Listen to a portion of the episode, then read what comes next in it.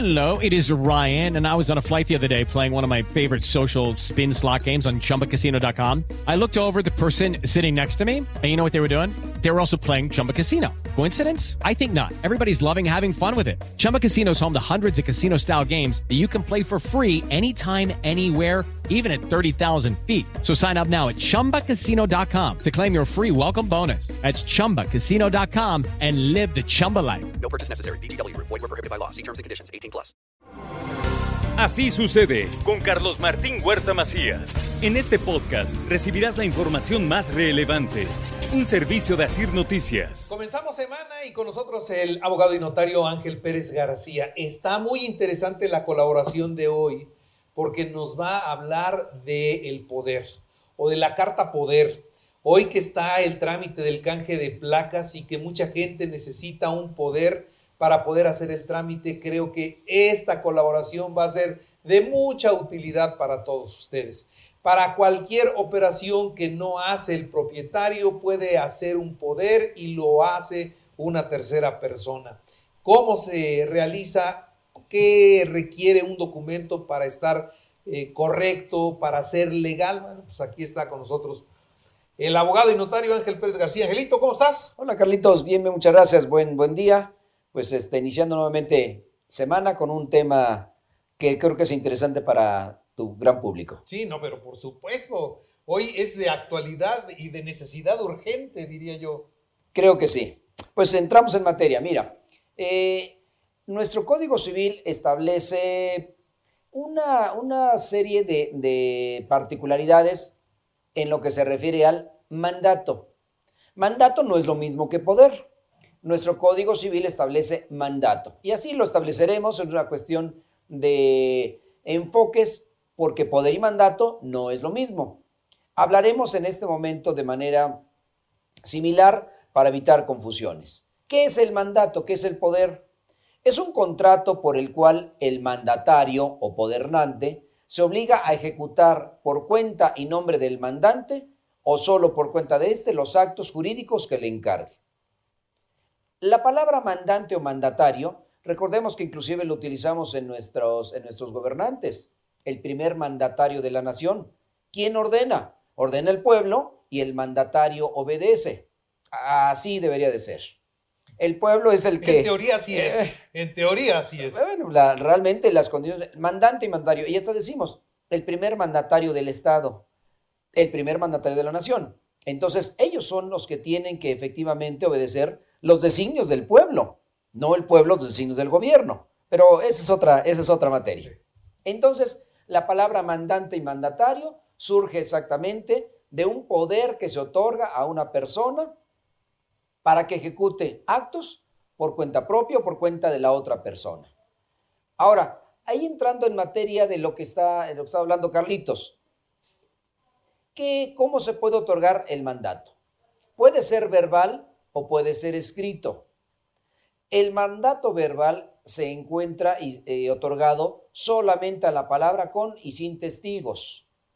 El mandato por escrito se puede otorgar mediante carta poder simple, sin estar ratificado ante notario, siempre y cuando el monto del negocio para el que se otorga no rebase el equivalente a 10 veces el valor de la unidad de medición y actualización. Es decir, voy a tramitar unas placas. ¿Qué necesito? Es una carta poder simple, ante testigos, sin ser ratificada ante notario. Cuando la carta poder se otorga no en escritura pública, sino simplemente se otorga ante testigos y tiene que ser ratificada ante notario, entonces en este momento la carta poder sirve para negocios aquellos que rebasan 10 veces la unidad de medición y actualización hasta 50 veces la unidad de medición y actualización. Y ahí entramos la mayoría. Alguien va a recoger un título profesional porque el hijo no se encuentra aquí en la, ciudad, en la ciudad de Puebla y tiene que ir a recoger en la, este, en la Secretaría de Educación Pública para efectuar determinados actos que no tienen cuantía. Una simple carta poder de esas que venden en la papelería o ante notario se puede otorgar cuando el negocio exceda de 50 eh, unidades de medición y actualización. Y entonces el mandato, el poder, se otorga ya en escritura pública. Es decir, voy a darle un mandato, un poder a un abogado para que me represente en un juicio de alimentos. ¿Y cuánto va a reclamar? Ah, pues va a reclamar miles de pesos, 50 mil, 100 mil. Tiene que haberse otorgado ese poder, ese mandato en escritura pública. Estamos hablando de manera eh, indistinta mandato y poder para evitar confusiones. decía al principio que la teoría dice otra cosa diferente. Entonces, se le otorga esta facultad al mandatario para que me represente. Y entonces tomamos en cuenta estas circunstancias y primero es una carta poder simple, primero es verbal, carta poder simple, después simple con testigos y carta poder ratificada ante notario. Ahora, ¿solo las personas físicas pueden otorgar ese tipo de, de mandatos? No.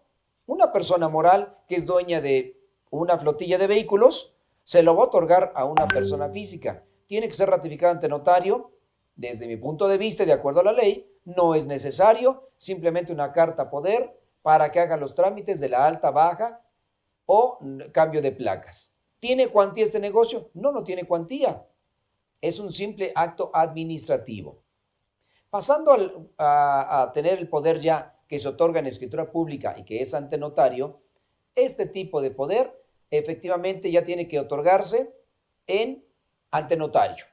¿Y qué tipo de poderes son? Normalmente un poder general para pleitos, cobranzas, acto de administración, puede ser actos de dominio y puede ser actos de dominio irrevocable. Y más adelante veremos este poder que es, eh, tiene algunas cuestiones muy peculiares que son dignas de, poder este, eh, analizarse. Ahora, ¿cuándo se otorga en escritura pública? Cuando el interés del negocio exceda de 50 veces de la unidad de medición y actualización, cuando sea un poder general para pleitos, cobranzas y actos de administración, ya no estamos hablando de una cuantía. Rebasamos esa cuantía y simplemente el, poder tiene que otorgarse ante notario. Cuando también es general y ante notario, cuando en virtud de que el poder que se va a ejecutar por parte del mandatario a nombre del mandante contenga algún acto que conforme a la ley pueda constar en escritura pública. ¿Qué significa esto? Voy a demandar un juicio de desocupación por terminación de contrato a una persona.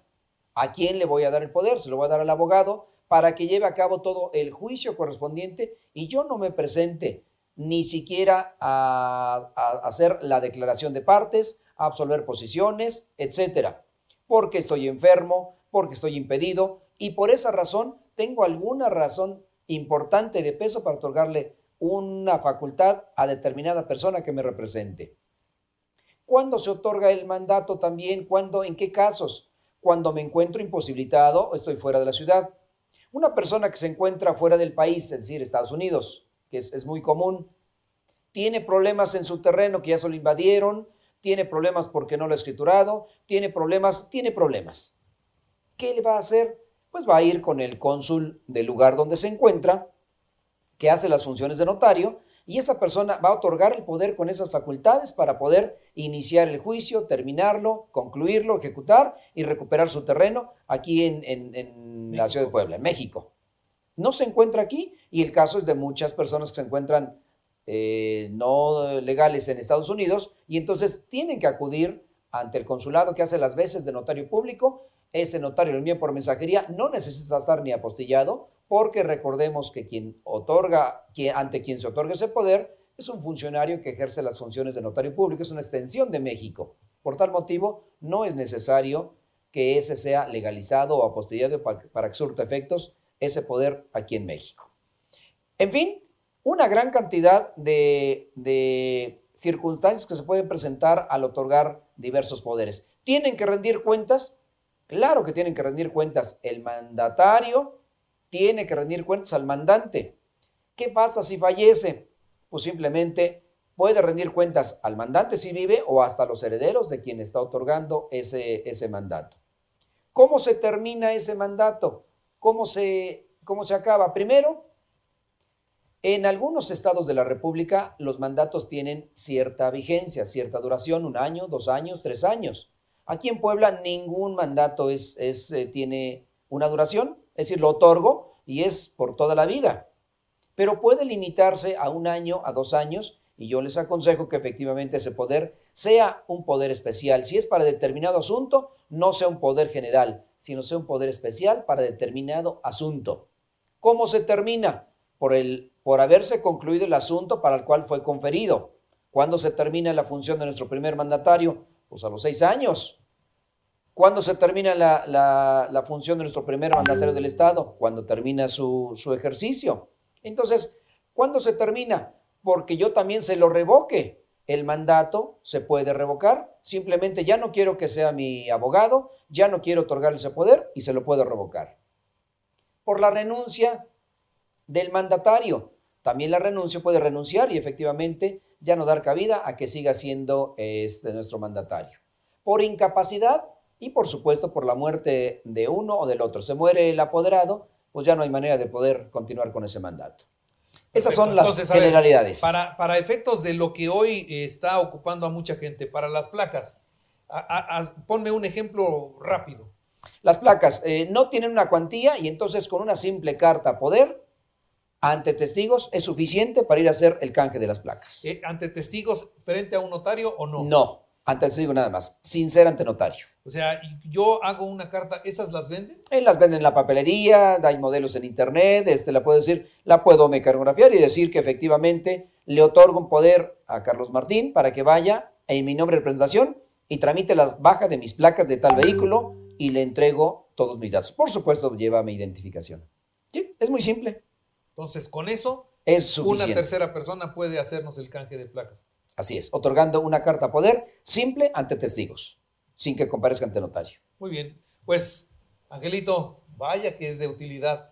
Los poderes, el, el, apoderado legal de una empresa es eso también, ¿no? Es eso también. La, la asamblea, que es el máximo órgano de la sociedad, le otorga un poder al representante legal, le otorga un poder al abogado, para poder representarlo en diversas circunstancias. Sí, digo, ya son un poquito más complejos, pero existen, por supuesto. Los contadores también a veces tienen poder. Claro, ir a darme, van a ir a darme de alta en el SAT, yo no puedo ir, o la sociedad le otorgan un poder para que vaya y dé su alta en el SAT. Hay infinidad de, de cuestiones que se pueden aplicar en ese sentido. Muy bien.